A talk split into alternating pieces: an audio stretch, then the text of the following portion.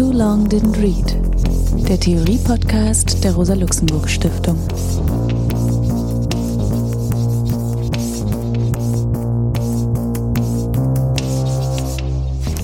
Hallo, herzlich willkommen. Hier ist Alex Demirovic. Wir haben heute zum Gegenstand das Buch von Michel Foucault, Überwachen und Strafen. Ich werde eine Einleitung in dieses Buch machen und dann haben wir als Gesprächspartnerin die Andrea Kretschmann, die ich dann nachher noch weiter vorstellen werde.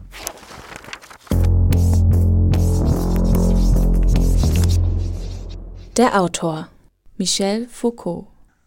Wer war Michel Foucault?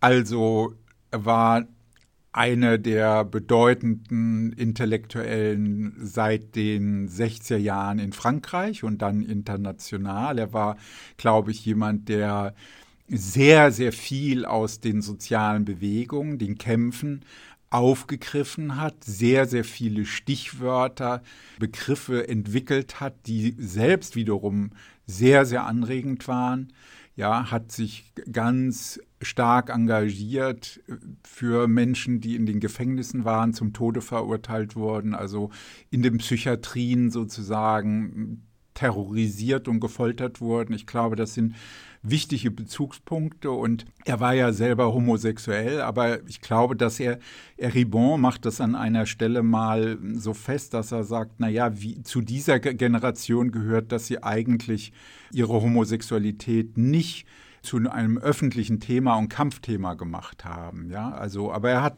natürlich, was ja für Leute meiner Generation von großer Bedeutung war, wahnsinnig wichtig ist zur Sexualität also zum Verständnis von Sexualität als sozialem Prozess beigetragen. Seine wissenschaftliche Laufbahn verlief über Jahre, also gebrochen und ganz konventionell. Er selber wollte das ja gar nicht unbedingt fortsetzen. Er hatte ja Mitte der 50er Jahre die Vorstellung, dass er Frankreich verlassen will, dass er eigentlich etwas ganz anderes machen will als Lehre, Hochschule, Schreiben und hat sich dann bereit erklärt, diese französischen Kultureinrichtungen zu leiten in Schweden, in Polen und in Deutschland. Und nach seiner Rückkehr rufen dann an eine Universität in Clermont-Ferrand hat er dann immer wieder geliebäugelt damit, doch eigentlich in der Kulturverwaltung tätig zu sein. Hat auch ziemlich gute Angebote bekommen, also sehr hoch in, im Bildungswesen dann tätig zu sein und hat das dann aber doch ausgeschlagen. Ich glaube sogar aus ganz persönlichen Gründen, weil er dann mit Daniel Defer zusammen war und ich glaube, diese Beziehung nicht aufgeben wollte, weil er hätte nach Tokio gemusst und dann dorthin und dahin. Und ich glaube, das wollte er nicht. Ja. Der familiäre und soziale Hintergrund von Foucault ist eigentlich, würde ich sagen, ja, sehr klassisch. Also der gehört sicherlich also in, auf Deutsch würde man sagen, zum Bildungsbürgertum, zur Bourgeoisie. Also die Familie sind äh, väterlicher und mütterlicherseits sind ja geprägt davon, dass sie einflussreiche Ärzte waren. Er sollte selber auch Arzt werden.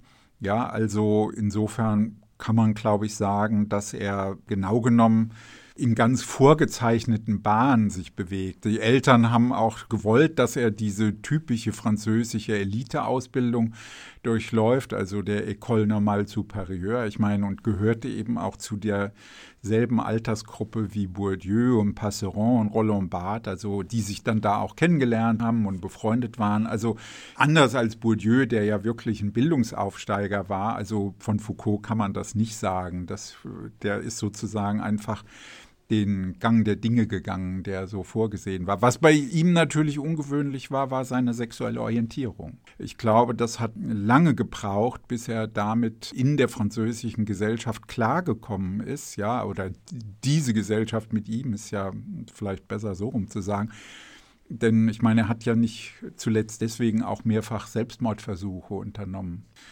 Ja, Foucaults politisches Engagement ist, finde ich, ein eigener interessanter Aspekt, weil Foucault hat ja in den frühen 50er Jahren sich im Umfeld, also wie das ja häufig der Fall war an der École Normale Supérieure, dann eben in diesem kommunistischen Umfeld bewegt, wurde auch für kurze Zeit Mitglied der Partei Und dann spielte das über lange Zeit keine Rolle. Ja, und genau genommen hat er eigentlich so eine ganz konventionelle, wenn nicht sogar leicht konservative Bezugnahme auf die französische Verwaltung und die ganzen Bekannten und Kollegen, die er dann da auch kennengelernt hat. Das bewegte sich sehr in konventionellen Bahnen. Und wirklich zu einem Wendung zu einem politischen Engagement ist es eigentlich erst in Tunesien gekommen, als er dann anfing, also einerseits diese antikoloniale Bewegung zu unterstützen, aber dann auch schnell klar wurde, dass der Präsident und die entsprechenden Politiker sich ganz klar autoritär gegen ihre Studierenden wenden. Und dann hat der Studierenden Schutz gegeben, die konnten bei ihm in der Wohnung oder Haus dann ihre Flugblätter drucken. Und das hat er dann auch weitergemacht mit der Unterstützung in Paris, insbesondere dann das Engagement für die Reformuniversität Vincennes die ja deswegen radikal war, weil da gab es eben kein festes Curriculum mehr, Prüfungen wurden abgeschafft. Das war ja sozusagen eine maximal offene Universität, kein Studienzugang, also jeder konnte studieren. Ja, und das hat er allerdings ja nur eine kurze Zeit gemacht, aber dann hat er sich ja sehr breit engagiert, ja, und wie schon auch angesprochen, sehr, sehr viel, also mit Dissidenten, mit Gefangenen, mit zum Tode Verurteilten. Das war wirklich über lange Jahre ein wichtiger Bezug für sein Engagement.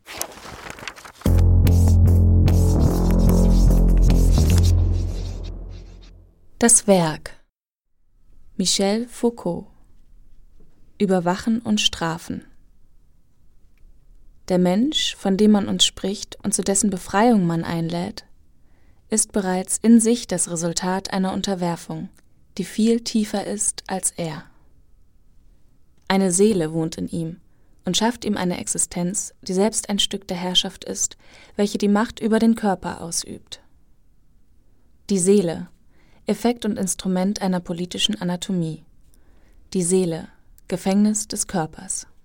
Ja, Überwachen und Strafen behandelt als Buch also wie der Untertitel das eigentlich sagt, die Geburt des Gefängnisses. Eigentlich äh, überrascht, finde ich, Foucault ja mit der These, dass das Gefängnis eine Machttechnologie ist, ja, selber ein Bündel von Technologien zusammenfasst und keineswegs so selbstverständlich ist. Ja, also, denn er versucht ja zu zeigen in einer Analyse der historischen Diskussion zu dieser Frage, dass es für die Zeitgenossen Ende des 18. Jahrhunderts gar nicht selbstverständlich war, ja, für die Gefängnisstrafe zu plädieren.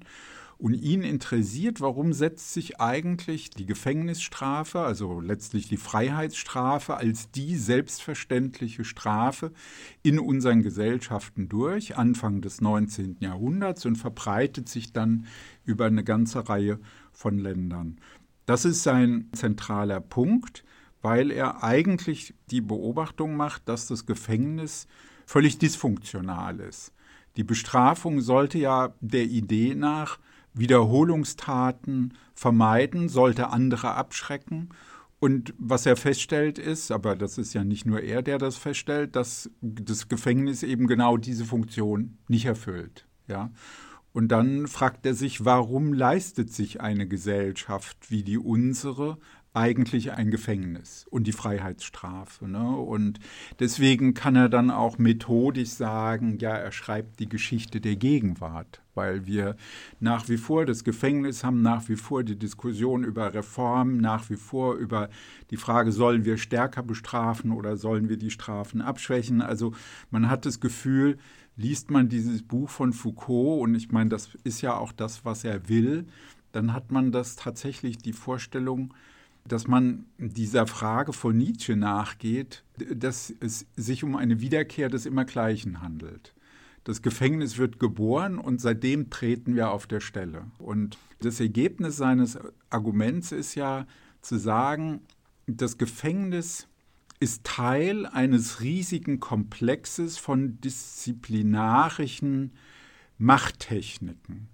Und was macht das Gefängnis? Das Gefängnis schafft es oder produziert eine Vorstellung von Normalität, in der Menschen als Delinquenten, als Kriminelle gesehen werden und andere nicht.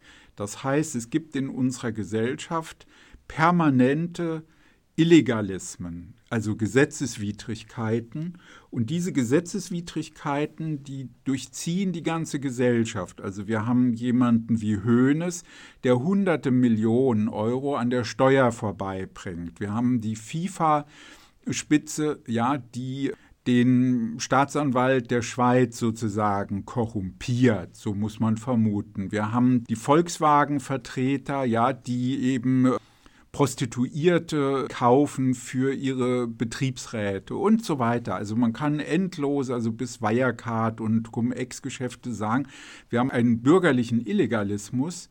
Und was jetzt das Gefängnis bewirkt im Zusammenhang der Disziplinarmacht, ist, dass sie genau genommen eine besondere Gruppe von Menschen erzeugt, ja, also die als Delinquenten betrachtet werden, von denen man annimmt, dass sie sozusagen vom Charakter, von ihrer Triebdynamik, von ihrer genetischen Ausstattung her sozusagen zur Kriminalität neigen und deswegen braucht es Gefängnisse, um das bewältigen zu können.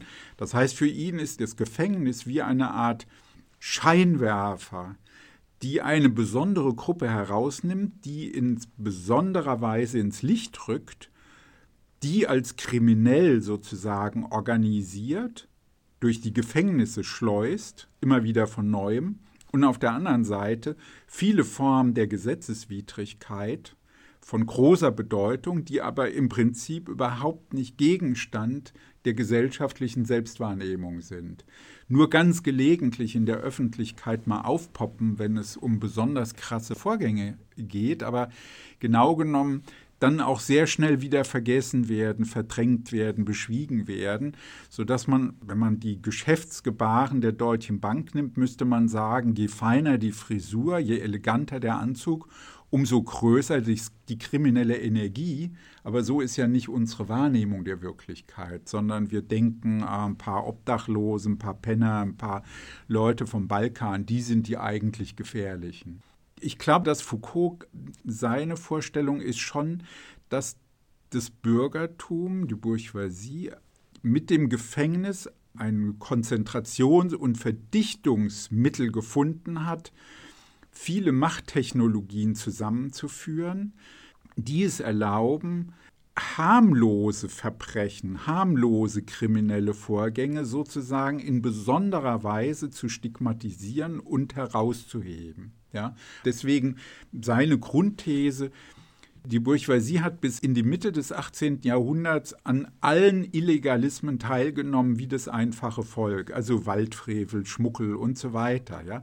Und dann in dem Moment, wo das Bürgertum selbst in das Eigentum, in den Besitz von Boden kam, die großen Warenlager an den Häfen entstanden, in dem Moment wurde Polizei geschaffen, Rechtsverfolgung, Verbote, ja, also und diese Praktiken, das ist das, was ihn interessiert, dass dann besondere Formen von Illegalismus, Gesetzeswidrigkeit, der Volksaufstände, der Proteste, dass das alles kriminalisiert wurde und ein Delinquenztyp geschaffen wurde, der bürgerliches Fehlverhalten sozusagen neutralisiert hat, aus dem Blick gerückt hat.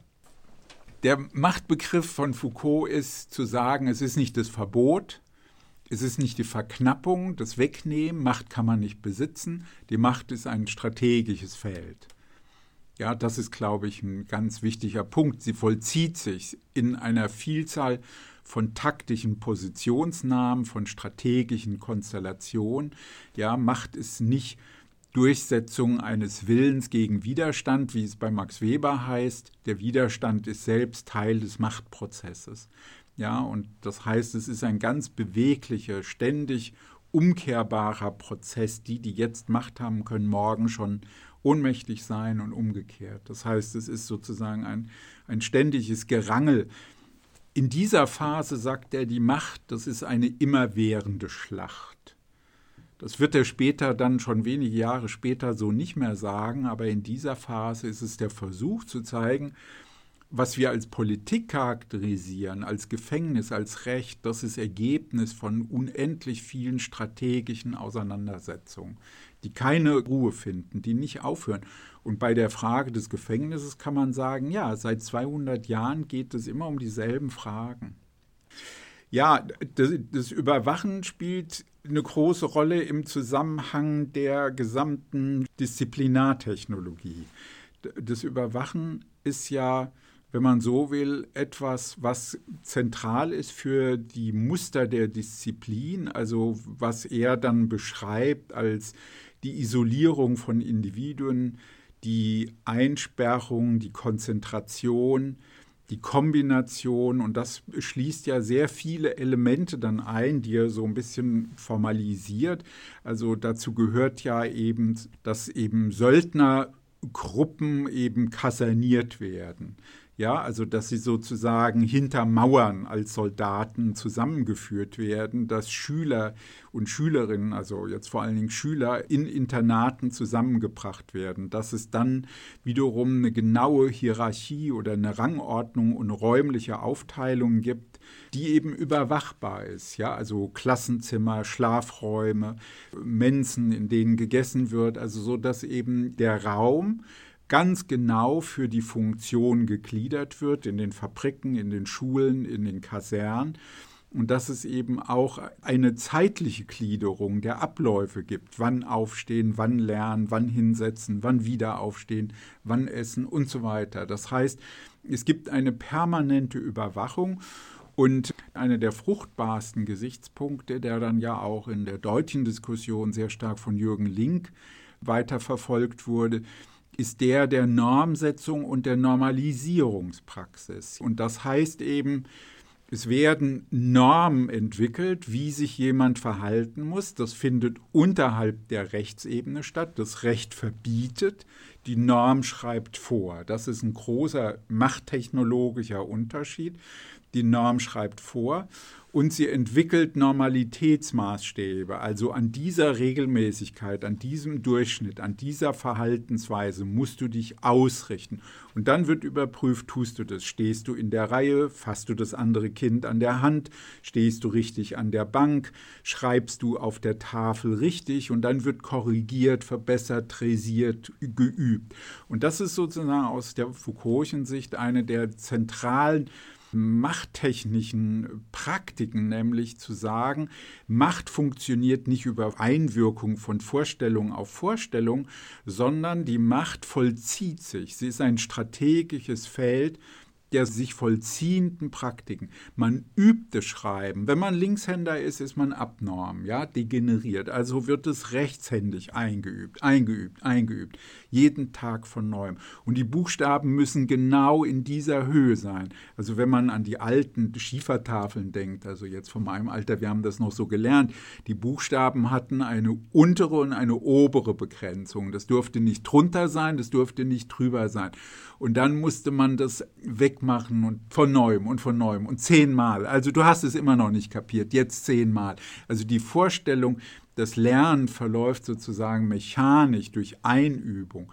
Und was er wunderbar die Exerziermanuale zitiert, ja, wie ein Soldat dann lernt, ein Gewehr anzulegen, in welcher Zeit, also der zeitliche Rhythmus, die Abfolge, das Tempo, in dem das geschehen muss. Das sind die Dinge, die ihn interessieren und die er als Überprüfen charakterisiert, bis hin zu der Form der Prüfung. Also, dass wir sagen können, naja, jeder Lebensabschnitt wird mit einer Prüfung umgeben. Also ne, Fahrschule, Abitur, an der Hochschule, Berufsabschlüsse, ja, die einen befähigen, dann eben, was weiß ich, als Lehrling, Geselle, Meister und so weiter, dann berufstätig zu sein dass das sozusagen den Lebensrhythmus ausmacht. Und das ist, finde ich, ein sehr, sehr schöner Punkt, auf den er hinweist, wie das ganze Leben durch eine Evolution von Prüfungen hindurch getrieben wird, was unseren Lebensrhythmus so charakterisiert. Ja, also Kind, Jugendlich, in der Ausbildung, berufstätig, Rentner. Ne? Und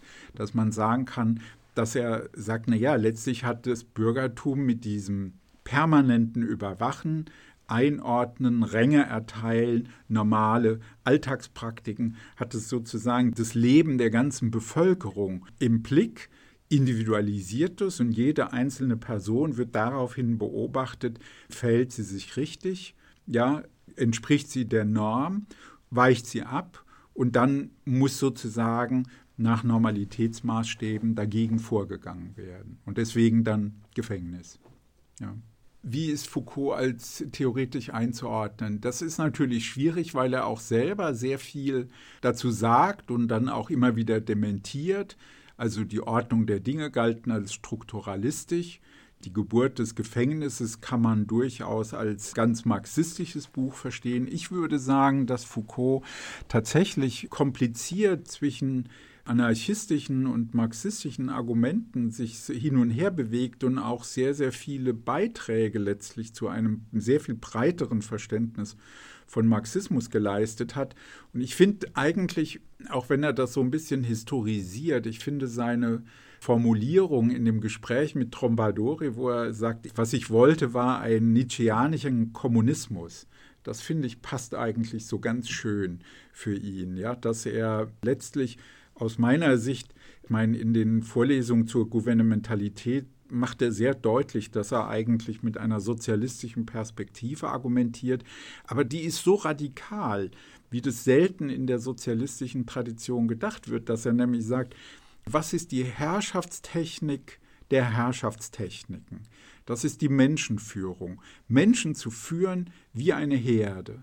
Ja, und eigentlich muss man das in Frage stellen. Und das heißt genau genommen, und so hat er ja dann auch die letzten Jahre vor seinem Tod gearbeitet, man muss sozusagen zurückgehen bis in die ganz frühen Arbeiten, jetzt für ihn das Abendland, also altgriechische, antike Texte, römische Texte, frühchristliche Texte, von denen er sagt, dort wird sozusagen die Idee, das Konzept einer Menschenführung, also der Technik der Techniken, entwickelt, sodass genau genommen wir da rangehen. Und für ihn ist das, das ist gar nicht so weit weg von Max Weber dann an diesem Punkt, für ihn ist sozusagen eine der wichtigsten Herrschaftsorganisationen der Menschheit die katholische Kirche, weil sie 2000 Jahre lang diese theoretische Arbeit an der Menschenführung geleistet hat. Also Menschen führen, ja, also Priesteramt wahrnehmen, Bischof sein, Papst sein. Das sind ja alles diese Begriffe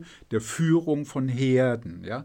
Und dass man sagen kann, ja, Foucault wollte eigentlich, wenn man so will, in dieser Phase ist ja rein zufällig, dass es sozusagen die Schlussphase seines Lebens ist. Ja, da musste man ja nicht mit rechnen, so jung wie er war. Ja, er war ja nicht mal 60, als er gestorben ist. Also, aber man kann annehmen, dass das sozusagen darin sich vieles kristallisiert hätte in dieser Analyse dieser Machttechnik.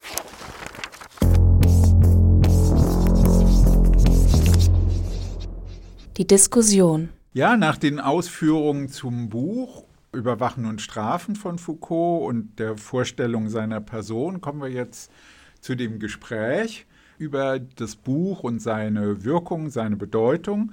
Da begrüße ich Andrea Kretschmann ganz herzlich. Freue mich, dass wir ähm, ja, Sie hier haben. Hallo, Andrea. Ja, hallo und danke für die Einladung. Bevor wir einsteigen, vielleicht noch zwei, drei Sätze zu deiner Person. Ja, Andrea hat ja in Hamburg Soziologie und internationale Kriminologie studiert. Das ist ja für unsere Diskussion über Überwachen und Strafen und Gefängnis ganz gut. Und dann am Institut für Rechts- und Kriminalsoziologie in Wien gearbeitet, danach in Bielefeld an der Graduate School for History and Sociology und dann in den letzten Jahren in Berlin am Centre Marc Ploch zu Themen von Staat, Recht und politischem Konflikt. Also ein breites Spektrum von ähm, Kriminalsoziologie und Kultursoziologie mit Themen wie Polizei und sozialen Bewegungen, kulturellen Prozessen. Das heißt ein breites Spektrum, was sozusagen mitten in den Themen von Foucault ist, mit denen wir uns befassen wollen. Genau. Jetzt stellt sich die Frage, wo steigen wir ein? Ja. ja. Ich könnte mir ja gut vorstellen, dass du auch als mit dem kriminologischen Hintergrund vielleicht ein bisschen was sagen magst zu der Frage, ist dann diese historische Studie, die Foucault so da durchführt, ja, also er sagt ja, es ist die Geschichte der Gegenwart und kommt ja dann zu diesen Überlegungen zu der Rolle von Panoptikum und Gefängnisarchipel, Gefängnisgesellschaft. Ist das, wie aktuell ist das oder wie wichtig ist das für eine kriminologische Diskussion, um mal so einen Einstieg zu machen. Ja.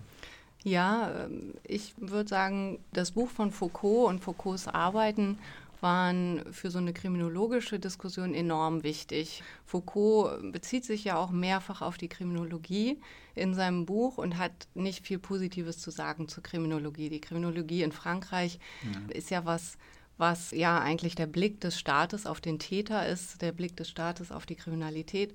Und Foucault dreht eben genau das um. Foucault fragt, ähm, wie werden denn Täter gemacht? Wer sind denn heute Täter? Auf wen fällt denn das Licht?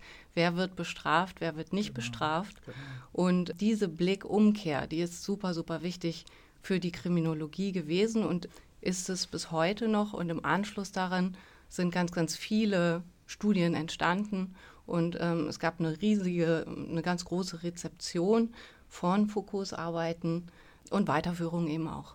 Und eben auch Aktualisierung, weil man natürlich schon sieht, dass gerade so eine Analyse zum Gefängnis, eine Analyse zur Disziplin als Kontrolltechnik, die formell und auch informell wirkt, also staatlicherseits, aber auch eben mhm. in den Subjekten, in der Gesellschaft und auch eben als Selbstregierung eine Rolle spielt, als internalisierte Kontrolle sozusagen, dass das etwas ist, was ähm, wir im Kriminaljustizsystem immer noch ganz stark finden und da, was da sicher persistenter ist als in anderen Bereichen von Gesellschaft, die sich schneller entwickeln, die schneller vielleicht die Mauern abgebaut haben, als das eben für das Kriminaljustizsystem ja. gilt. Und trotzdem sehen wir aber auch Veränderungen im Kriminaljustizsystem selbst. Und damit hat sich die Kriminologie eben auch viel beschäftigt. Und da hat es eben auch viele Aktualisierungen gegeben.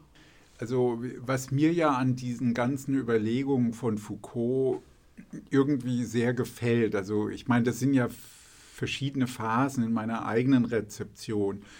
Früher war für mich wichtiger diese Auseinandersetzung mit solchen Analysen wie die zur Prüfung. Ja, also ne, dann als Student, dann haben wir in Frankfurt das philosophische Seminar quasi als Gefängnis Insel, ne, also als Teil eines Gefängnisarchipels betrachtet ne, und gesagt, es geht hier zu wie im Gefängnis. Was natürlich mit diesen rigiden Strukturierungen zu tun hat, dann denke ich mir, naja, aus heutiger Sicht war das ja noch harmlos, wenn man an modularisierte Studiengänge und permanente Prüfungen und so weiter denkt. Ja.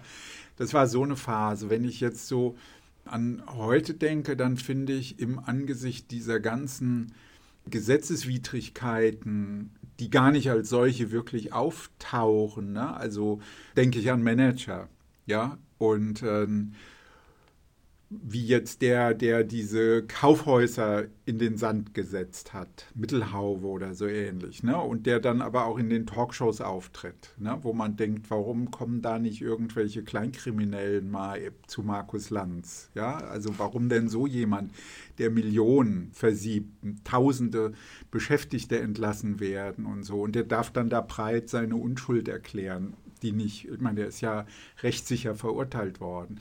Und ich finde, das ist so eine der Aspekte, die mich jetzt interessieren, diese Grauzone. Würdest du denn sagen, dass es in der kriminologischen Diskussion dann auch da einen Impuls gegeben hat? Wie kann man sagen?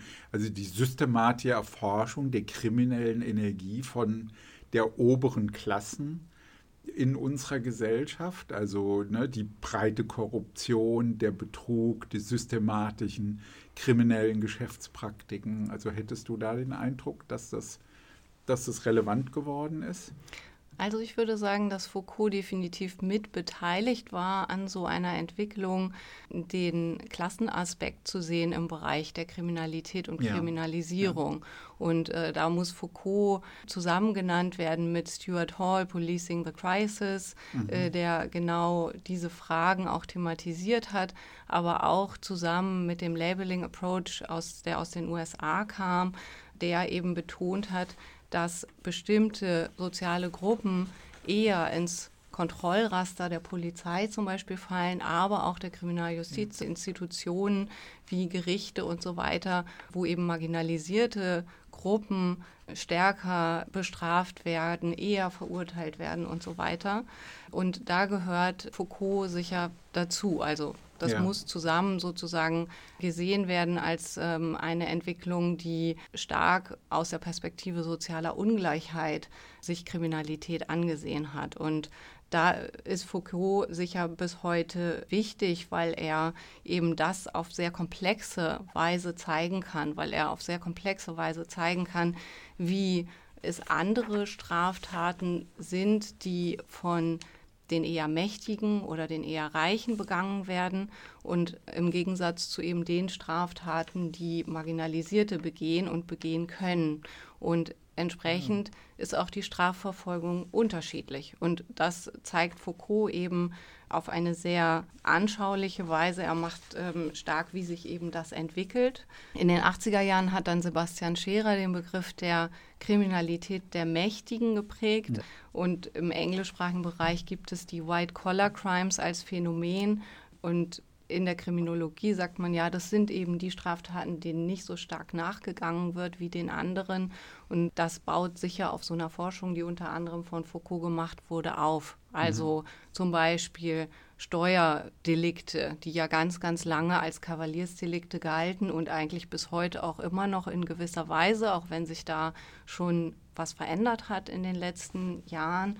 Aber Delikte, die sozusagen eigentlich gar keinen stigmatisierenden Charakter hatten, wie andere Delikte, die sehr stark äh, stigmatisierenden Charakter hatten. Also Gleichzeitig kann man sagen, dass sie nach wie vor auch gar nicht so richtig stigmatisieren. Also wie gesagt, dieses Beispiel dieses Konzernchefs, der dann eben in den Talkshows rumsitzt, ja, oder Hoeneß, der zwar eigentlich den Fiskus um hunderte Millionen sozusagen gebracht hat, ja, oder zumindest sie nicht erklärt hat, ja, und das Geld letztlich illegal in die Schweiz geschoben hat, ne, dass, ja, dass man sagen kann, na gut, der gilt weiterhin als Ehrenmann, der hat so viel Verdienst im Leben für den deutschen Fußball, das darf man ihm doch nicht antun und so.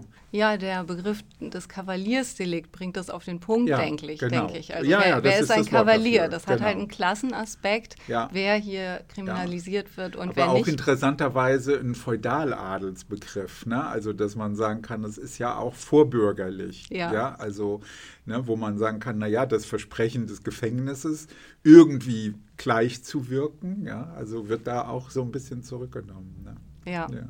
Und das zeigt Foucault ja sehr gut, dass es eben bestimmte Gruppen sind, die dementsprechend mhm. auch inhaftiert werden. Also ja. das ist etwas, was sich bis in die heutige Zeit zieht und was man sehen kann an der aktuellen Strafvollzugsforschung, dass eben vor allem marginalisierte soziale Gruppen in den Gefängnissen sitzen. Das sind ähm, Personen ohne deutschen Pass oder ohne sozusagen inländischen Pass, je nachdem von welchem Staat man spricht.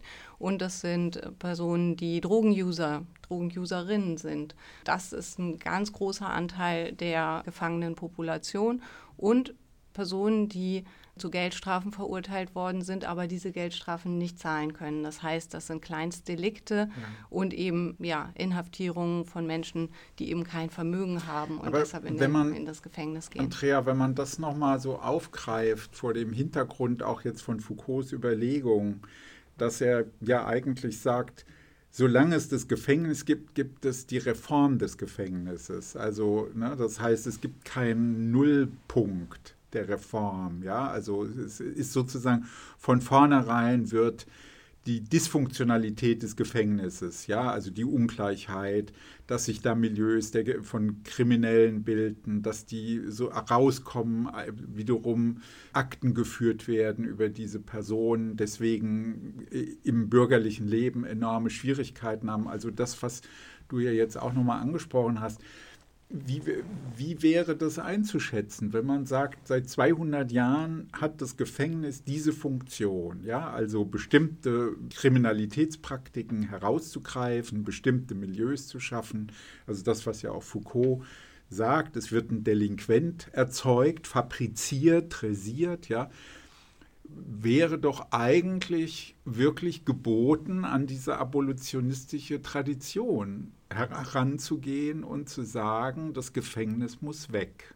Also wir treten doch damit wirklich auf der Stelle. Also das ist ja sozusagen, es wiederholt sich ja permanent. Oder würdest du sagen, da gibt es Entwicklungen oder Schübe, Also nicht, dass ich denke, man müsste jetzt darüber reden, dass es doch sinnhaft ist, ja, oder so, sondern wie müsste man das einschätzen? Ja, weil diese Diskussion zur Aufgabe des Gefängnisses, ja, also es loszuwerden, na, was sich real entwickelt hat, ist ja ein ganz anderer Typus von Gefängnis, ja, also der, das privatisierte Gefängnis Mitte in die Städte hinein, ja, und eben, ich weiß nicht, wie sehr man das so sagen kann, die Entformalisierung auch der Verurteilung, also Sicherheitsverwahrung, also die, diese Praktiken, ne, die Foucault ja interessanterweise auch schon anspricht für das frühe 19. Jahrhundert, ne, wo ich mich frage, wie ist das in der historischen Entwicklung einzuschätzen?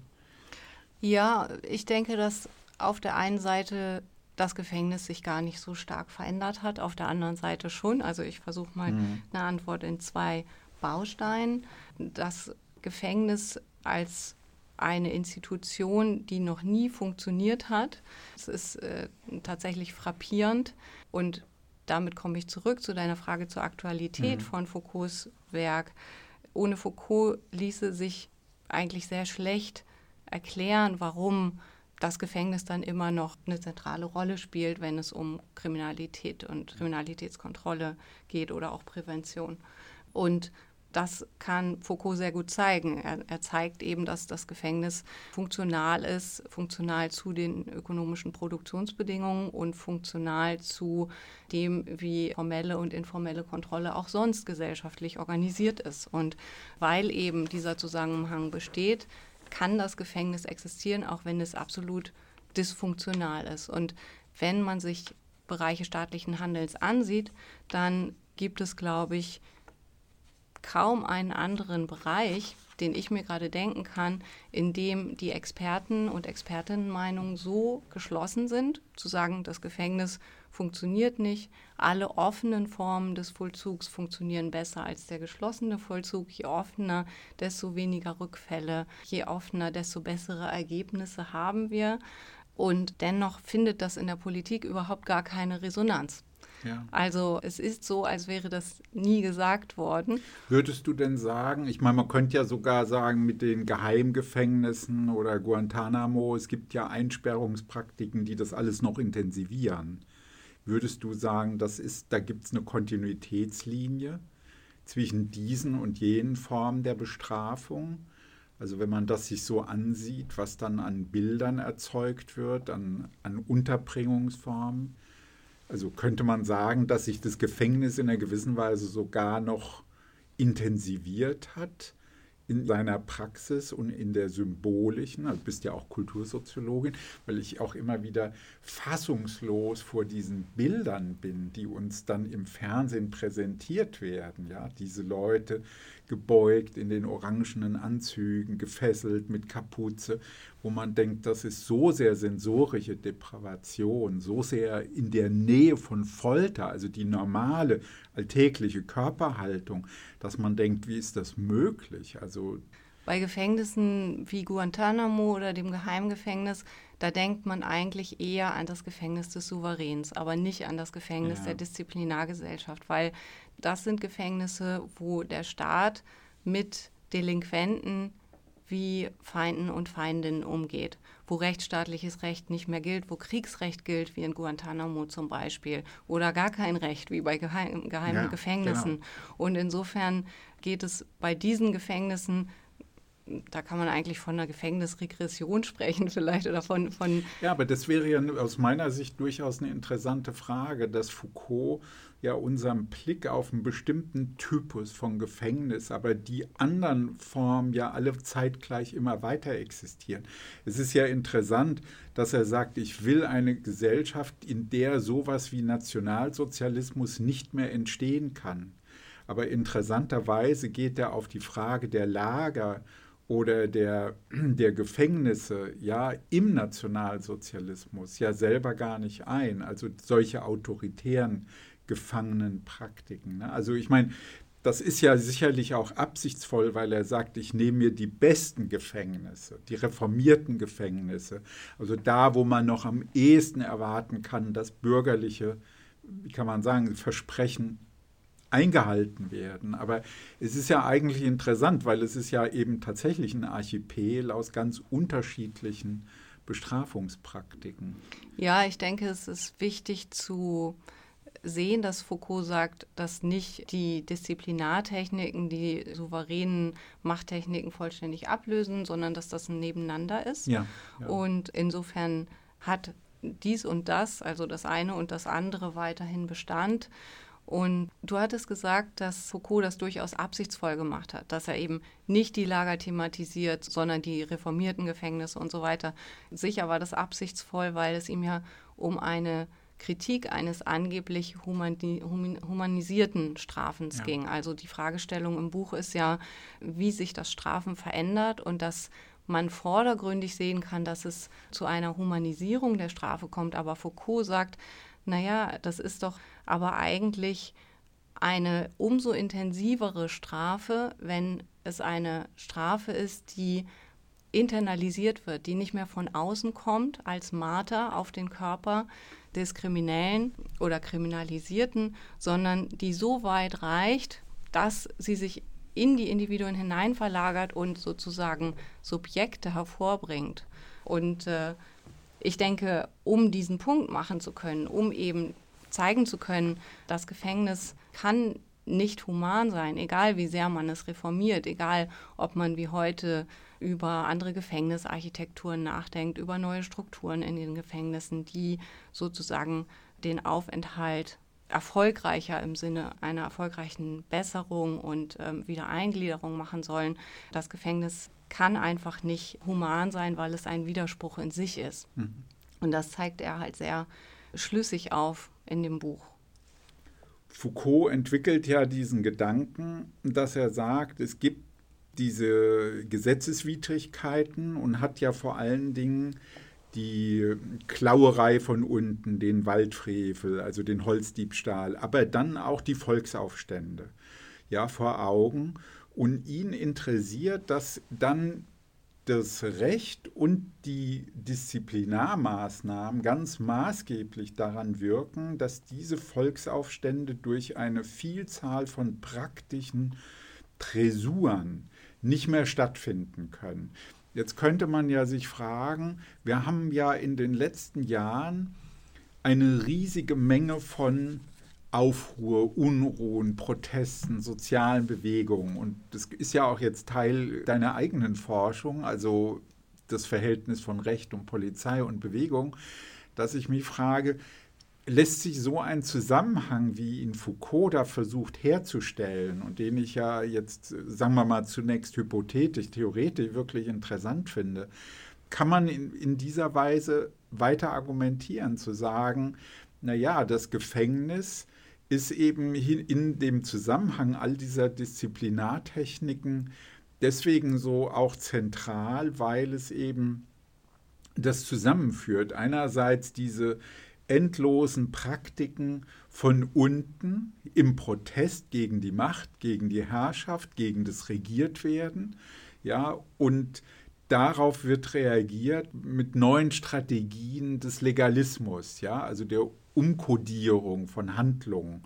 Also einerseits werden Handlungen rausgenommen aus der strafrechtlichen Verfolgung, ne, also wenn man an sexuelle Orientierung denkt. Andererseits wird anderes zum Thema gemacht, also Gewalt in der Familie. Würdest du da Zusammenhänge auch sehen? Also ich meine jetzt so in diesem Sinne oder weil es wäre ja auch vielleicht ein Punkt für eine Kritik an Foucault.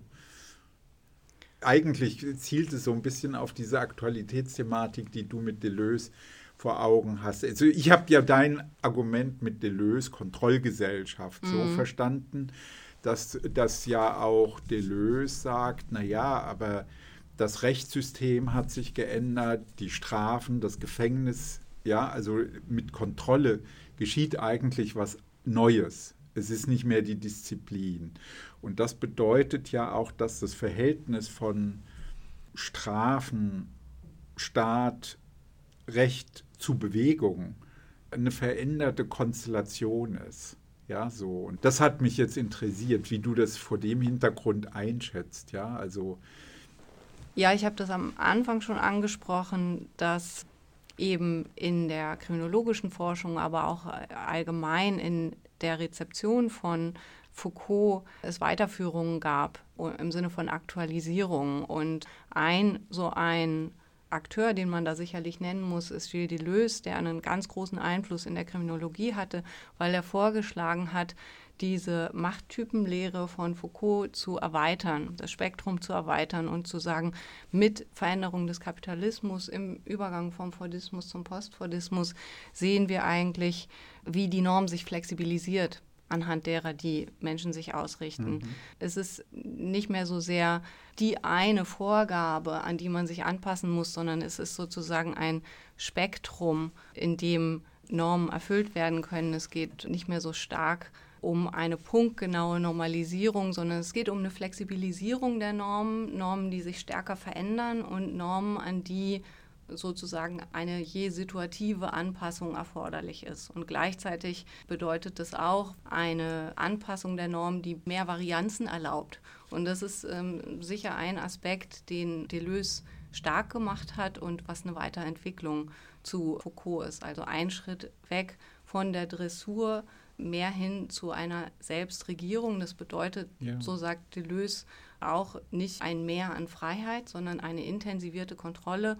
Und wenn Foucault beschrieben hat, wie die Macht sich immer weiter verfeinert, wie das Netz der Macht immer feinmaschiger wird, von der Souveränität zur Disziplin hin, dann könnte man mit Deleuze sagen, dass die Macht sozusagen nochmal einen Schritt weiter geht.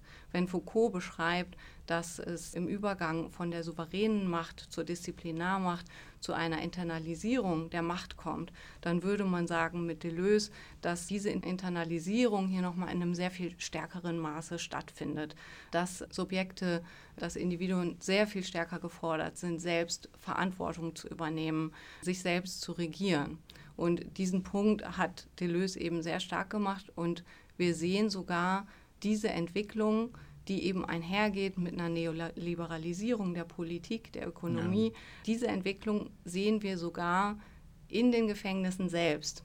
In Deutschland gibt es zum Beispiel oder gab es für eine Zeit lang in Niedersachsen den Chancenvollzug. Das war ein Vollzug, in dem die Inhaftierten selber Chancen ergreifen sollten. Sie sollten sozusagen nicht einfach gebessert werden, sondern sie sollten selber eigeninitiativ dafür sorgen, dass sie gute Ergebnisse erzielen, was dann sich auswirken konnte auf Haftentlassungen ähm, und andere Maßnahmen, was auf die man zugreifen konnte. Also was eine interessante, tolle Figur ist, aber interessanterweise behandelt Foucault dieses Thema, weil wir wollten ja auch dieses Wissensfrage noch berühren, ja. weil das ist ja ein ganz zentraler Punkt für Foucault, dass er sagt, die Verurteilung durch die Gerichte wird völlig untergeordnet einer de facto Rechtsprechung, die sich in den Gefängnissen und durch die Psychiater vollzieht, die eben sozusagen den Charakter der Delinquenten in den Blick nehmen. Also, ne, und ich meine, du übersetzt das jetzt mit Deleuze auf den Chancenbegriff, ja, also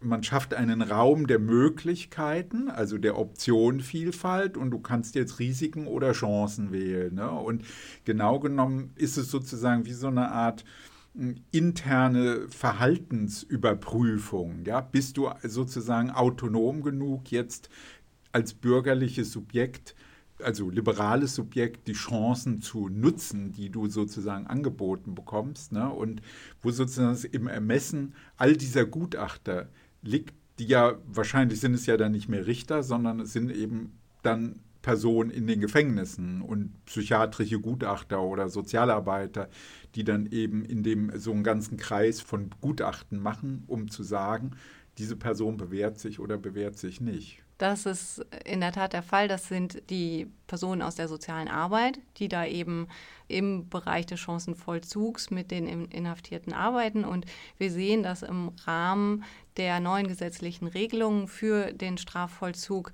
in ganz vielen Bundesländern so eine mhm. Art Chancenvollzug festgeschrieben wurde. Das heißt, es gibt eine gesetzliche Grundlage, die aber eben sehr viel Platz bietet für Ermessensspielräume. Und das ist auch eine Problematik an diesem Chancenvollzug, neben dem, was jetzt schon implizit angesprochen wurde. Ja. Gleichzeitig ist es eigentlich auch ein Widerspruch in sich, wenn man mit Foucault denkt. Auf der einen Seite hat man die Disziplinarinstitution, die den Inhaftierten eigentlich jede Verantwortung abnimmt, also wann es Essen gibt, wann Einschlusszeiten sind, ja. wann man aufsteht und so weiter. Das ist alles vorgegeben und es wird auch oft gesagt, dass Inhaftierte nach der Haft erstmal wieder lernen müssen, selbstständig zu leben. Und auf der anderen Seite sollen sie aber eigeninitiativ und eigenverantwortlich sein und das wird dann eben sogar an Haftbegünstigungen oder Haftentlassungen äh, frühzeitige gebunden.